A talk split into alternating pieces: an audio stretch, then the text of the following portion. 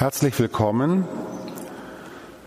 zu diesem Vortragsabend in unserer Liebfrauenkirche.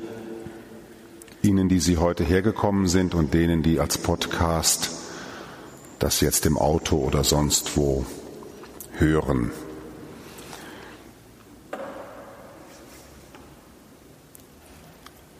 Bei Gott kommt meine Seele zur Ruhe von ihm allein kommt mir Hilfe. Bei Gott allein kommt meine Seele zur Ruhe. Von ihm allein kommt mir Hilfe. So betet der Beter des ersten Bundes im Buch der Psalmen. Bei Gott allein kommt meine Seele zur Ruhe. Und dann entwickelt sich daraus ein Gebet für die Verstorbenen.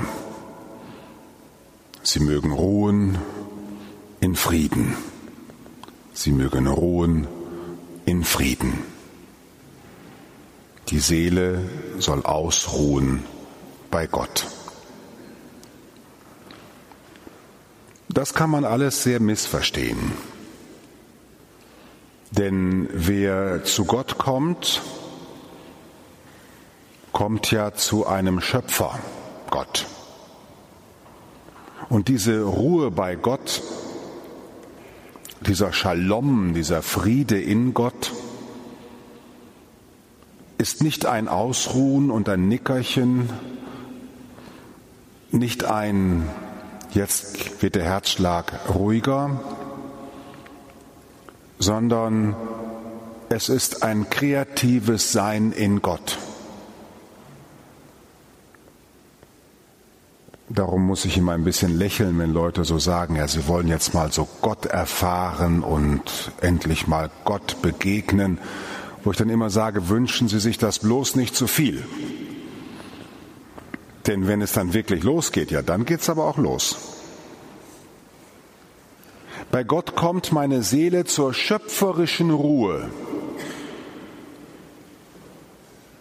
Bei ihm finde ich Impuls und Kraft zu gestalten. Herzlich willkommen zu diesem Vortrag über Seelenfrieden, den ich mit diesem Auftakt gerne begonnen habe. Denn wenn über Seelenfrieden geredet wird, und ich möchte darüber heute Abend sprechen, möchte ich Ihnen nicht sagen, wie Sie sozusagen sich immer besser betäuben können sodass sie am Ende so psychodelisch fromm irgendwo auf einer Couch liegen oder in einer Anbetungskapelle und denken, jetzt bin ich aber im Frieden, so. Im Sinne der Vermutung, die manche Menschen haben, Religion sei Opium des Volkes. Sie sei sozusagen dafür da, den Menschen besinnungslos zu machen. Seelenfrieden,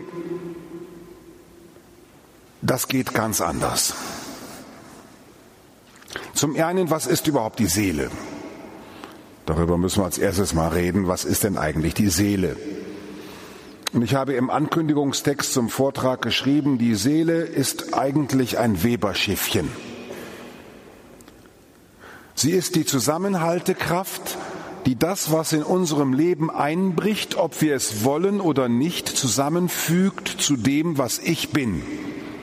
Dass ich diese Eltern und keine anderen habe, dass die Mutter so früh gestorben ist und nicht später, dass ich dieses Kind hatte und kein anderes und den Nachbarn und das Dorf und diese Zeit und dieses Land und diese Sprache und diesen Kosmos. Das sind tausend Einzelheiten, die irgendwie zusammengebracht werden müssen von uns Menschen. Und das ist die Leistung der Seele. Die Seele ist ein fleißiges Weberschiffchen, das von Ereignis zu Ereignis eilt und alles zusammenbindet und wunderbarerweise dann mich formt, meine Person. Darum ist die vornehmste Aufgabe der Kirche und aller frommen Leute in allen Religionen Seelsorge zu betreiben. Seelsorge ist nichts anderes als dem Menschen und seiner Seele Energie zu geben, das Unfassbare, das gerade passiert ist, auch noch einzubinden. Das, was gerade geschieht, auch noch hinzuzufügen zu dem, was ich bin. Denn Sie wissen das, in jeder dritten Predigt sage ich das, Menschen sind nicht Trapattoni-Typen, die sagen, ich habe fertig. Trapattoni, der Bayern-Trainer, hat das, ich habe fertig.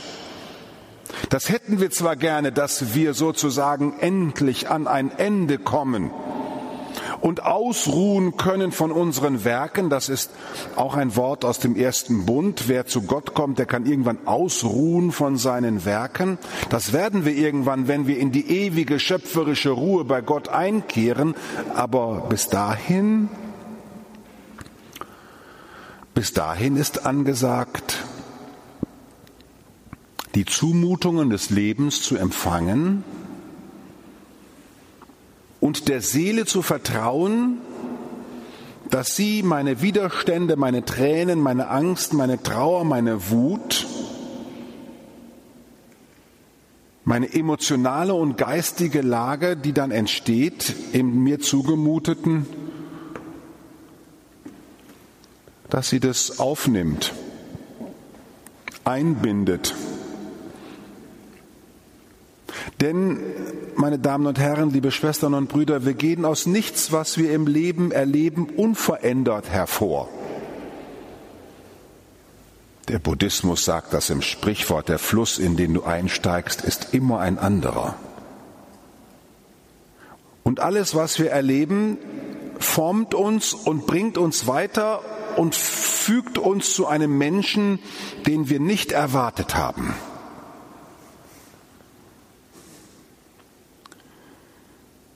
Dieses Bild vom Leben haben immer weniger Menschen. Ich kenne viele Menschen, die einfach darunter leiden, dass sich immer wieder alles ändert. Die sozusagen einen Anspruch darauf erheben, dass die Nachbarn immer so sind, wie sie immer schon waren. Oder hoffentlich nicht mehr so bleiben und anders werden, das gibt's auch, aber die den Anspruch darauf erheben, dass sozusagen es immer alles bleibt. Wir wissen aus der Biologie, dass unser Körper sich alle sieben Jahre komplett erneuert. Komplett. Komplett. Ich, ich bin jetzt gerade 60 geworden. Moment, sieben mal sieben ist 49, drei, vier. Also so ungefähr achtmal bin ich bis in die letzte Körperzelle hinein komplett neu. Komplett neu. Unvorstellbar. Und hätte ich meinen Zellen sagen wollen, nein, bitte nicht, nicht verändern, bleibt alle so, wie ihr so seid, dann wäre ich schon bald gestorben. Darum sind diejenigen, die als Bild vom Leben haben, eigentliches Leben ist, wenn alles so bleibt, wie es ist.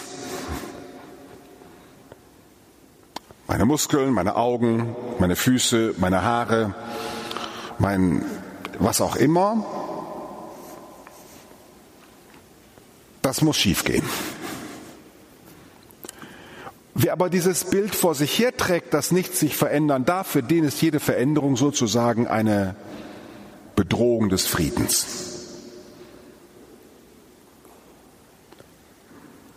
Seelenfrieden.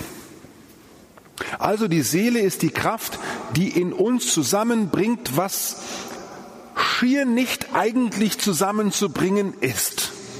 Tod und Leben, Enttäuschung und Vertrauen, was wir in der Welt und mit Menschen erleben, das ist ja sowas von bunt und unausdenkbar, dass man sich manchmal fragt, ist das noch zum Aushalten? Wie soll man das zusammenkriegen? Ich krieg's nicht zusammen, sagen Menschen dann. Ich krieg's nicht mehr zusammen. Die Seele ist die Kraft in uns, die das schier nicht zusammenbringbare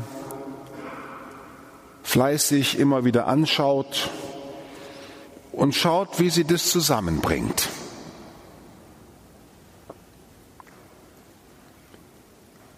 Man könnte jetzt, ohne dass ich das jetzt medizinisch vertieft hier einfach so weiter ausführen kann, ohne dass ich das weiter medizinisch so ausführen kann, man könnte sagen, wo dann dieses Seelenschiffchen sozusagen einmal sich beim ganzen Umher, Umherfahren im Geröll unseres Lebens verkantet hat, da werden, das ist eine psychiatrische Krankheit. Dass man sozusagen, die Seele hat ja diese Zustände von hoch erfreut und tief betrübt. Sie kann voller Hoffnung sein und völlig depressiv. Sie hat diese Fähigkeit, sich anzupassen, zu schmiegen, zu arbeiten. Da, wo sie eingeklemmt ist, da ist man dann nur noch traurig oder nur noch fröhlich oder nur noch niedergeschlagen. Da beginnt das, was wir eine psychische Erkrankung nennen. Seelenkranke Menschen sind Menschen, deren Seele beim Umherirren in den Wirrnissen der eigenen Existenz sozusagen Schiffbruch erlitten hat und im Moment einfach müde ist, diese Arbeit zu tun des Zusammenbringens. Seele als die Zusammenfügekraft und da Gott sozusagen das Unausdenkbarste ist, was dem Menschen passieren kann, die wir aus Fleisch und Blut sind. Wir sind biologische Einheiten, ausgespuckt von der Evolution, so sagen manche, ins Heute. dass auch noch da ein Gott ist, der sozusagen gar nicht zu uns passt, zum biologischen, diese spirituelle Erfahrung auch noch einzubinden in dem, was wir materiell erleben müssen, auch das macht die Seele. Die Seele ist sozusagen diejenige, die neugierig am Fenster unserer Existenz steht und sagt, da ist doch noch was. Was ist denn da noch? Muss ich da auch noch hin? Ach, da ist ja auch noch ein Gott. Wie kriege ich den denn jetzt hier rein in meinen Körper? Ich bin ein bisschen kindlich veranlagt. Ich muss mir die Dinge immer irgendwie vorstellen. Die Seele ist diejenige, die sozusagen auch uns gottfähig macht. Weil Gott das Unausdenkbarste ist. Keiner kann sich Gott ausdenken und jeder ausgedachte Gott ist nicht Gott. Also ich rede jetzt hier nicht von Gottesbildern, sondern wenn mit der Wucht seiner Liebe uns Gott wirklich erreicht und uns anstrahlt und wir plötzlich erkennen, wir sind seine Ebenbilder, das kann einen so fertig machen, dass man erstmal am Boden liegt und die Seele ist mit uns platt. Wenn Sie Teresa von Avila lesen und viele Mystiker, die machen diese Erfahrung.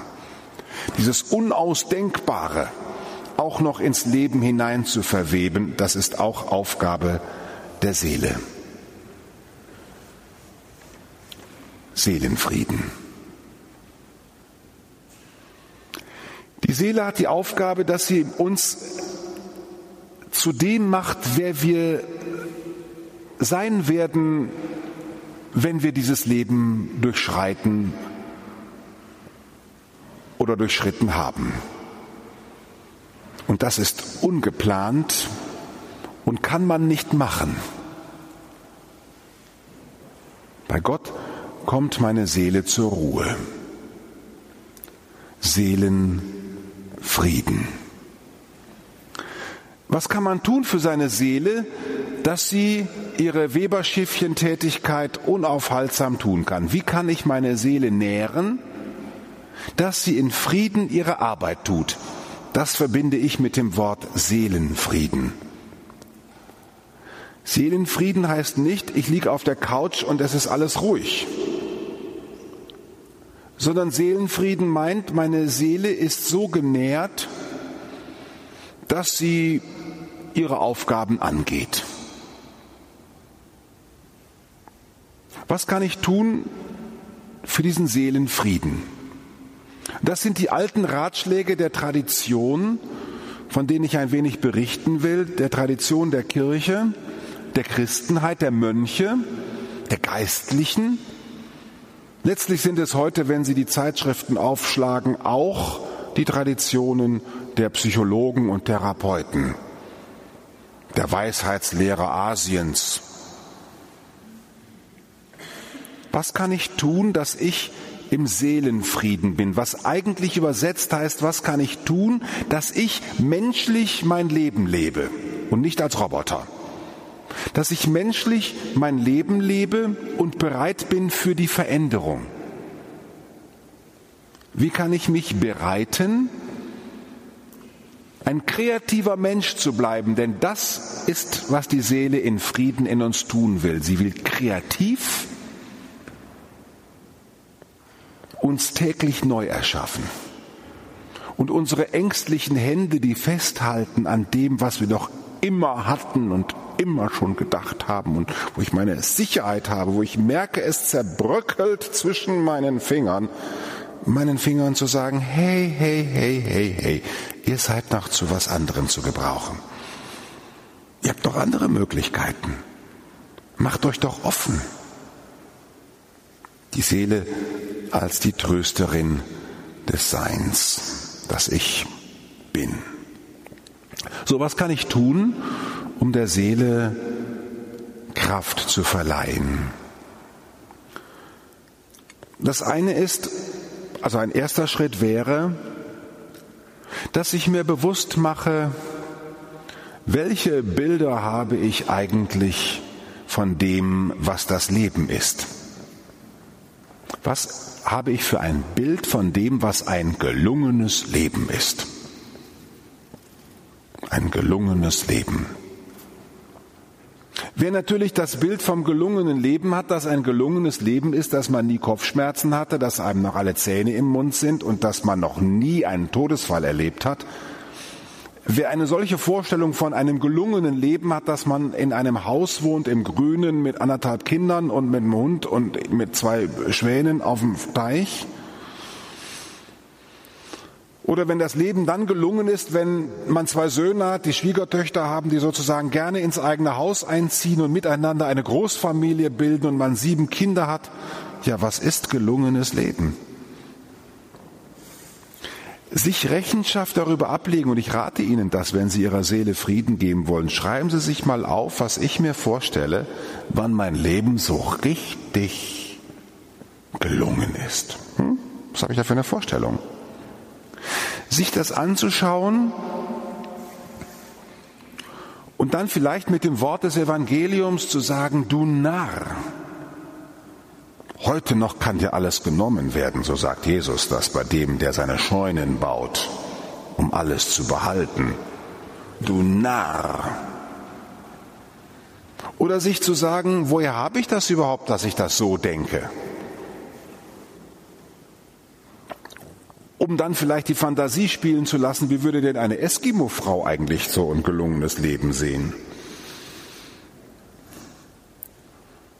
Oder wie würde vielleicht jemand, der in Indien lebt, in Nordindien, irgendwo im Himalaya, was sagt der zu gelungenem Leben?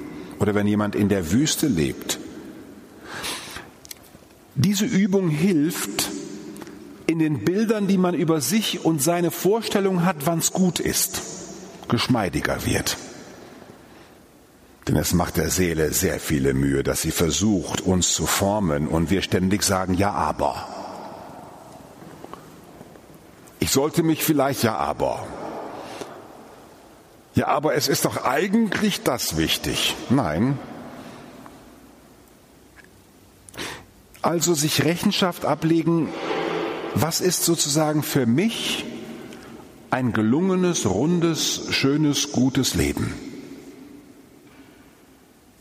Also wenn ich eingetreten wäre nach dem Motto, für mich ist vor allen Dingen, dass ich zu einem starken Kapuzinerorden gehöre, der hat 800 Mitglieder in Deutschland und ich trete ein und wir arbeiten so gut, dass in 30 Jahren der Orden 3000 Mitglieder in Deutschland hat. Hm? Wenn das dann mein Bild ist, dass dies eine gelungene Existenz ist, ja, dann kann ich ja sofort schon einpacken. Wenn, wenn das mein Bild wäre, ich bin jetzt in einer Gemeinschaft, die hat, ist von 800 auf 112 runtergegangen. Also was für Bilder habe ich und wo vergötze ich, jetzt kommt das der nächste Schritt, wo vergötze ich diese Bilder und mache Gott dafür verantwortlich, dass diese Bilder nicht da sind. Die Vergötzung meiner Bilder über das, was ein gelungenes Leben ist. Einige kennen das Beispiel schon, ich erzähle es trotzdem immer wieder gerne, weil ich habe ja auch gelernt als 18-Jähriger, vier Monate vor meinem Ordenseintritt, habe ich eine große Wallfahrt von Blinden mitgemacht nach Lourdes als Begleiter und Betreuer. Und ins Abteil der Leitung des Pilgerzuges habe ich mich mal so reingeschlichen, weil ich mich auch mal wichtig fühlen wollte, schon damals. Und habe mich dann zur Leitung des Pilgerzuges gesetzt und da war dann der Bundesgeschäftsführer des Blindenverbandes von Deutschland. Und der sagte dann so nonchalance in irgendeinem Zusammenhang, also ich habe ja jede Woche kommen Leute zu mir, die blind geworden sind. Und zu denen sage ich immer, entweder sie nehmen, sich, sie nehmen das an oder sie erschießen sich. Da war ich aber ziemlich geschockt. Und im Gespräch auf meine Nachfrage hin sagte er, ja, am Ende kommt es darauf an, dass ich als Blinder sage, auch Blindsein ist eine Lebensqualität und es ist kein Mangel.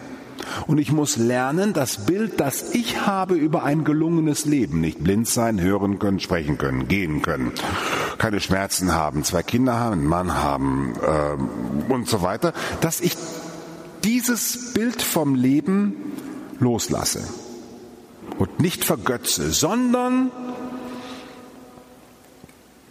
das hat er nicht gesagt, das sage jetzt ich, sondern dass ich Gott anbete, den Schöpferischen, der auch da, wo Bilder zerbrechen, gerade seine Macht entfalten kann. Also, der erste Schritt wäre, ich habe gerade letzte Tage ein Gespräch mit einer Dame gehabt, die hat vor fünf Tagen mitgeteilt bekommen, dass ihr Mann eine Freundin hat und sich scheiden lassen will und wie sie denn darauf reagieren soll. Ich habe gesagt, wissen Sie, jetzt bleiben Sie mal schön im Schock. Sie brauchen überhaupt nicht zu reagieren, seien Sie einfach ruhig und still und gucken Sie mal, was Ihre Seele macht. Aber was Sie tun können, ist, dass Sie überprüfen, was für eine Vorstellung haben Sie vom Leben.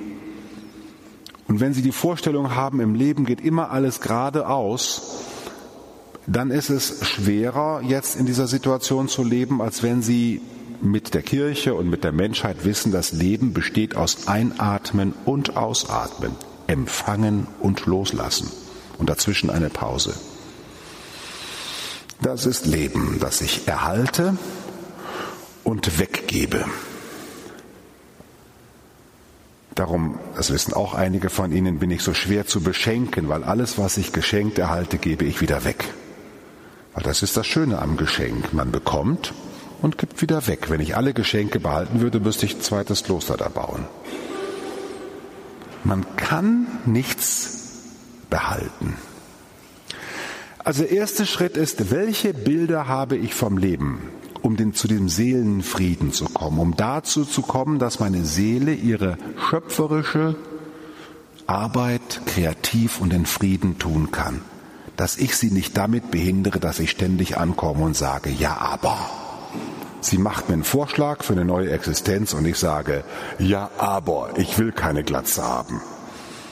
Nicht? Oder ja, aber ich will aber jetzt 1000 Euro mehr Rente im Monat haben. Und bevor das nicht passiert, kann ich sowieso nicht glücklich sein.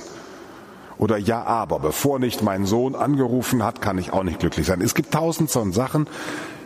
Überprüfen wir diese, überprüfen Sie diese Bilder, Seelenfrieden.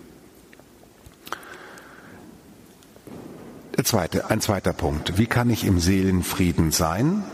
Oder wie kann ich den Frieden meiner Seele fördern? Wie kann ich meine Seele nähren und ihr ein Umfeld anbieten, dass sie ihre Arbeit tun kann? Der zweite Schritt ist, dass ich zustimme, dass ich kein Heiliger bin. Das hat ein bisschen was mit dem ersten zu tun, mit den Bildern über das Leben. Die zweite Stufe ist, ich muss mir Rechenschaft darüber ablegen, wann kann ich mich lieben. Wann kann ich mich lieben? Also als ich in den Orden eingetreten bin, konnte ich mich natürlich deswegen besonders lieben, weil ich eine heilige Tat getan habe. Ich war ein so toller und super, boah. Und ich wusste vor allen Dingen, dass die anderen Brüder alle Fehler hatten und der hat dies falsch und der hat das falsch und das. Bis unser Novizenmeister mal irgendwie nach ein paar Monaten sagte, also ist interessant, ihr seht ständig Fehler bei den anderen. Vielleicht fangt ihr mal bei euch an. Was ist mein Bild von mir selber? Bin ich die makellose Braut Christi? Habe ich das Bild von mir und will ich das vor mir hertragen? Ich bin dann erst in Ordnung, wenn alles in Ordnung ist?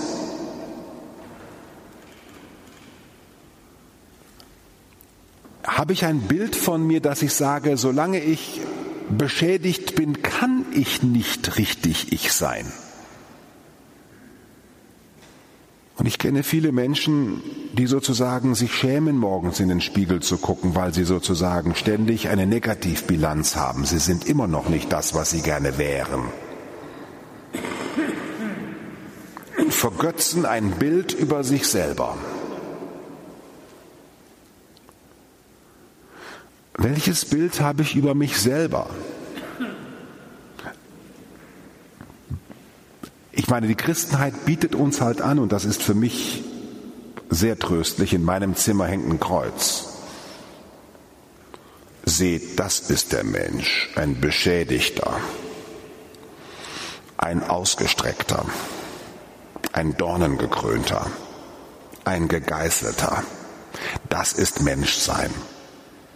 Und wenn ich mich gegeißelt fühle, dornengekrönt fühle, oder wenn ich von mir sage, ich habe andere gegeißelt, andere mit Dornen gekrönt, ich habe andere verletzt. Eine Verletzung, die wir anderen zufügen aus Boshaftigkeit, schlägt ja immer auch auf uns selbst zurück. Wenn ich das von mir nicht haben will, sondern sage, ich bin erst dann richtig, wenn ich ganz sauber bin. Wie soll meine Seele dann aus mir etwas machen, wenn ich ihr ständig komme und sage, ja, aber?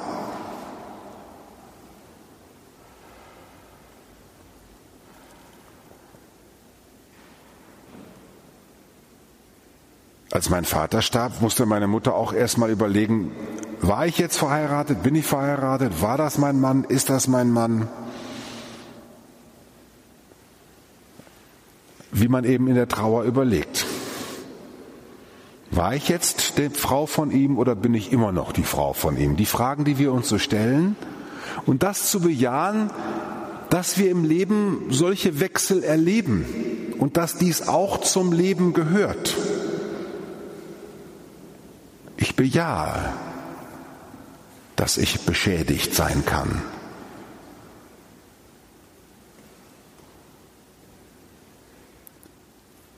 Die Seele kann in Frieden ihre Arbeit tun, wenn sie mit einem Menschen zu tun hat, der noch einmal bewusst sich macht vom Verstand her, Pantarei, alles fließt. Und das, was ich in meinem Leben erlebe, sind Widerfahrnisse, die mir zum Auftrag werden. Und ich lasse der Seele die Möglichkeit, dass ich auferstehen kann in diesen Aufträgen. Ein dritter Schritt. Seelenfrieden. In einer Zeit, die voller Aufregungen ist und wo man sozusagen den Fernseher anschaltet und die, da kann er nicht genug kriegen von Emotionen, von rote Rosen und schöne Liebe, schlechte Liebe oder wie das alles heißt. Da wird ja von vorne bis hinten alles Mögliche an Emotionen aufgedreht in einer Zeit des Emotionalismus, nenne ich das mal gerne, wo also nur das, was emotional ist, was fetzt, das ist etwas. In dieser aufgeregten Zeit, wo jeden Tag drei verschiedene Säue durchs Dorf getrieben wird und hoffentlich ist auch noch ein Wildschwein dabei, dann ist es noch doller. In einer solchen Zeit stelle ich trotzdem fest, dass dem Menschen es irgendwie nicht gelingen will, das zu tun, was unbedingt zum Seelenfrieden, zum Frieden der Seele und zu einem schöpferischen Zufriedenheit notwendig ist, dass ich meinen Gefühlen vertraue. Merkwürdigerweise kenne ich viele Menschen, die einfach ihre Gefühle im Zaum halten. So. Sich zusammenreißen. Also mir scheinen Gefühle immer mehr eigentlich nur noch auf den Bildschirm zu gehören und die Bühne. Also im Alltag Also ich habe letztens mal einmal bei einer Mitarbeiterin wie ein Schlosshund geweint, eine Viertelstunde, die hat mich ganz groß angeguckt, weil ich wirklich fertig war. Das heißt, tut mir leid, ich bin jetzt mit meinen Nerven am Ende, ich muss jetzt hier einfach mal weinen.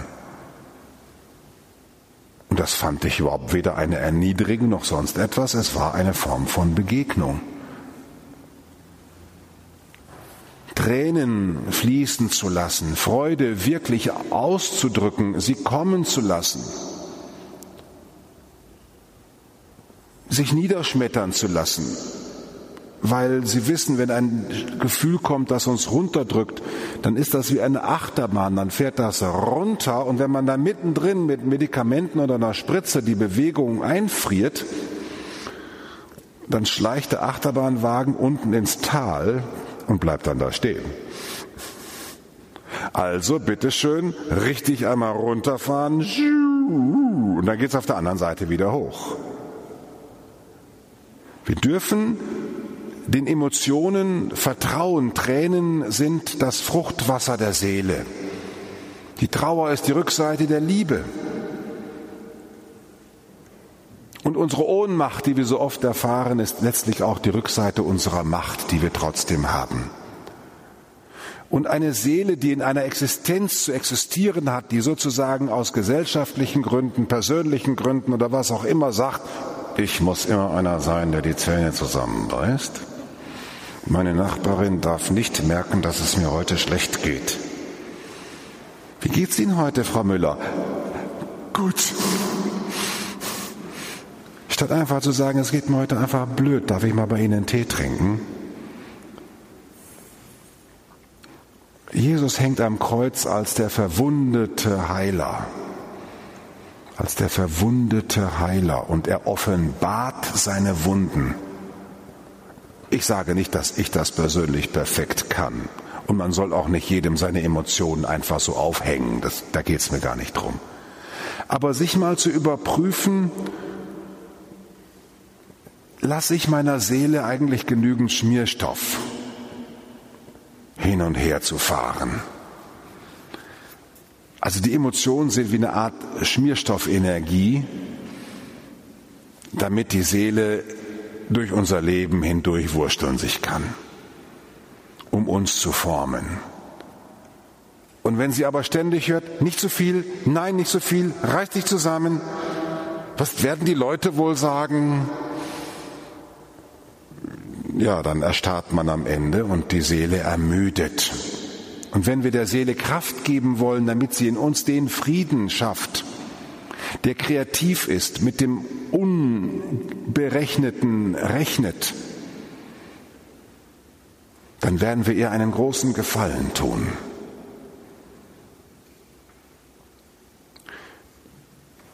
Der Emotion Vertrauen. Man darf mal depressiv sein und viele Leute sagen, ich bin depressiv. Nein, depressiv. Also bis man depressiv ist, das ist eine Krankheit, das ist eine Hirnstoffstörung, die man behandeln muss. Aber traurig, niedergeschlagen am Ende zu sein, das darf man. Ich habe mir sogar sagen lassen, dass in einer Ehe sich Mann und Frau nicht ständig präsentieren müssen als immer gut drauf. Man darf auch mal sagen, du Schatz, heute kann ich mit dir nicht reden, ich muss jetzt mal schweigen. Punkt. Darf auch mal so sein, wie es einem ist. Wenn hier lieb Frauen gepriesen wird als Ort der Stille und Ort der Ruhe, habe ich manchmal den Verdacht, dass die Menschen das missverstehen, was hier passiert. Einerseits richtig, die Sehnsucht, dass ich mal so mich sein darf, wie ich will, unbeobachtet, ohne soziale Kontrolle, muss nichts kaufen. Aber andererseits hier ist eigentlich nicht der Ort, dass man sozusagen zur Ruhe gelegt wird, sondern hier ist der Ort, wo Menschen vielleicht auch erfahren, dass es in ihnen eine kreative Kraft gibt, die mehr möglich macht, als sie sich bis jetzt zu glauben trauten. Und dann geht man anders raus. Vielleicht erleben das auch manche, sie berichten es zumindest so.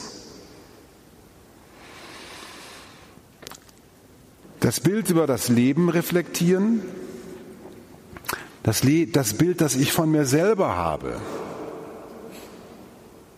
in den Blick nehmen. Habe ich ein falsches Bild von mir? Ich würde gerne eine Königin sein. Denke immer erst, wenn ich eine Königin bin, dann bin ich richtig drauf so. Ja, dann kann auch die Seele nicht viel machen. Denn es gibt so viele Bruchstücke im Leben, da kann man halt keine Königin rausmachen.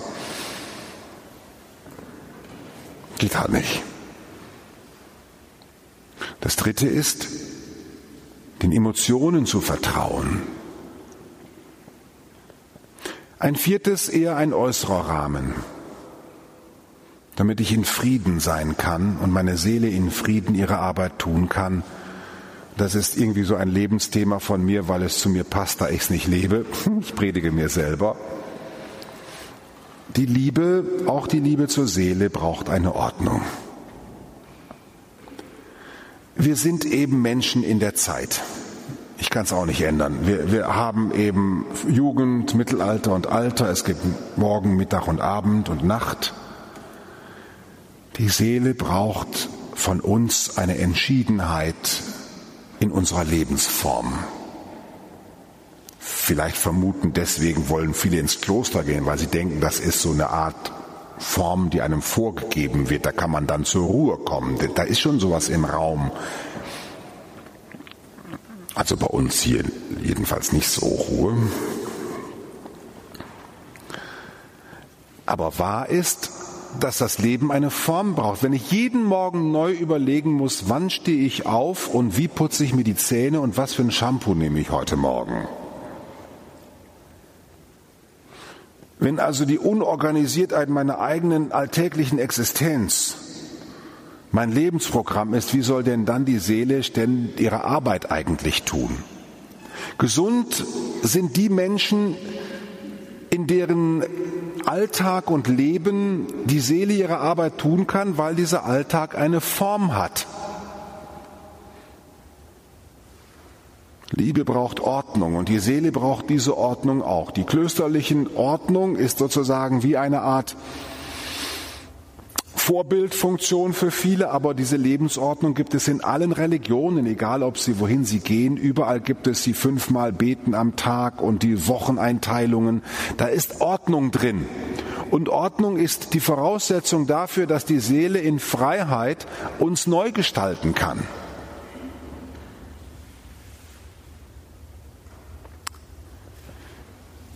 Sich eine Ordnung schaffen und davon zunächst mal nicht abweichen. Sicher auch flexibel sein, aber zunächst mal auch davon nicht abweichen. Kinder, wer von Ihnen Kinder erzogen hat, Kinder brauchen das einfach. Die müssen wissen, was hier los ist. Also wenn man jeden Abend neu überlegt, wann morgen früh aufgestanden wird und wie gefrühstückt wird und wer welche Tasse kriegt und da wird alle werden verrückt. Wenn man jeden Abend neu verhandelt, wie gehen wir hier ins Bett, was für ein Ritus ist hier, da werden alle verrückt. Manchmal muss man da was umstellen und muss sagen, vielleicht machen wir es heute mal anders oder wir versuchen mal einen neuen Weg, gar keine Frage. Man kann was verändern, Ordnungen können sich verändern, aber gesundes seelisches Leben ist da möglich, wo auch Ordnung ist. Und vielleicht ist eine Welt, in der so viel Durcheinander ist, eine Großstadt, in der es nie dunkel wird, nie dunkel wird. Ein Fernsehapparat, der nie mehr das Testbild zeigt. Kennen Sie noch das Testbild? Ha? Ein Fernsehapparat, der nicht mehr das Testbild zeigt. Wenn uns nichts mehr einlädt, zur Ruhe zu kommen, sondern alle uns eigentlich sagen, du wolltest zwar ins Bett, aber guck das auch noch mal. Jetzt kommt Big Brother, müssen Sie auch alle gucken. Ja? Dann, wie soll die Seele dann ihre Arbeit tun? Wie soll man dann zur Kraft kommen, ganzer Mensch zu sein heute, wenn überhaupt es gar keine Ordnung in meinem Leben gibt. Also die See, der Seelenfrieden stellt sich da ein. Das heißt, der Kontakt mit der kreativen Kraft, die in mir ist, mich neu zu gestalten. Ich versuche das Wort Seelenfrieden mal immer wieder rauszuholen aus diesem Ich schlaf gleich ein Gefühl. Also wie kann ich leben, dass ich sozusagen jeden Tag in der Awareness lebe, in der Wahrnehmungswillen lebe? Jetzt werde ich schon wieder verändert. Wie schön. Interessant. Interessant, was jetzt wieder passiert. Wow. Und dass ich nicht die ganze Zeit rumlaufe, ah, was kommt jetzt wieder? Sondern, ja, es geschieht halt und ich werde mich verwandeln.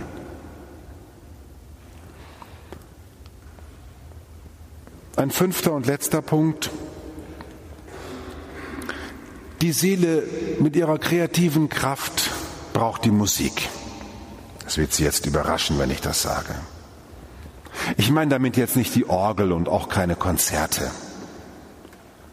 Aber die Seele braucht, damit sie ihre Arbeit tun kann, als Kraftquelle den Kontakt zur Musik der Welt.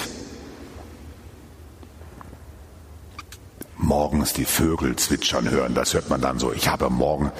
Das ist für mich nur ein Signal dafür, dass wir tatsächlich merken, wenn wir die kosmische Melodie auf uns nehmen, von mir aus das Gras wachsen hören, den Sturm peitschen hören, und am Ende auch, und das gehört auch zur Musik, das Gespräch mit einem Menschen, was nichts anderes ist als den Klang aus der eigenen Existenz zum anderen hin tönen lassen. Wir brauchen die Musik, das heißt die Gemeinschaft in der Schöpfung mit den Mitmenschen, mit der Kreatur. Ernst Joachim Ernst Behrendt mit seinem Hörwerk Die Welt ist Klang hat mich nachhaltig beeindruckt. Die Geburt der Welt aus der Musik. Und wenn ich über Seele spreche und nachdenke und Seelenfrieden, dann denke ich, ich will meine Seele nähren, indem ich mir Zonen schaffe, in der sie Musik aufnehmen kann. Wenn ich mit meinen Brüdern in der Rekreation bin und der eine redet so, der andere redet so, wir erzählen Geschichten, das ist Salbung und Musik für meine Seele. Wenn ich Musik höre jetzt in der Kirche ist klar, aber wenn ich im Wald bin, spazieren gehe, das Rauschen der Blätter, da kann sich die Seele verbinden mit dem Kreativen, das uns umgibt. Seelenkraft und dieser Seelenfrieden wird genährt dadurch, die Seele wird genährt, um diesen Frieden, diesen schöpferischen Frieden zu leben, indem sie den Klang der Welt hört. Die Musik, die in der Welt schwingt.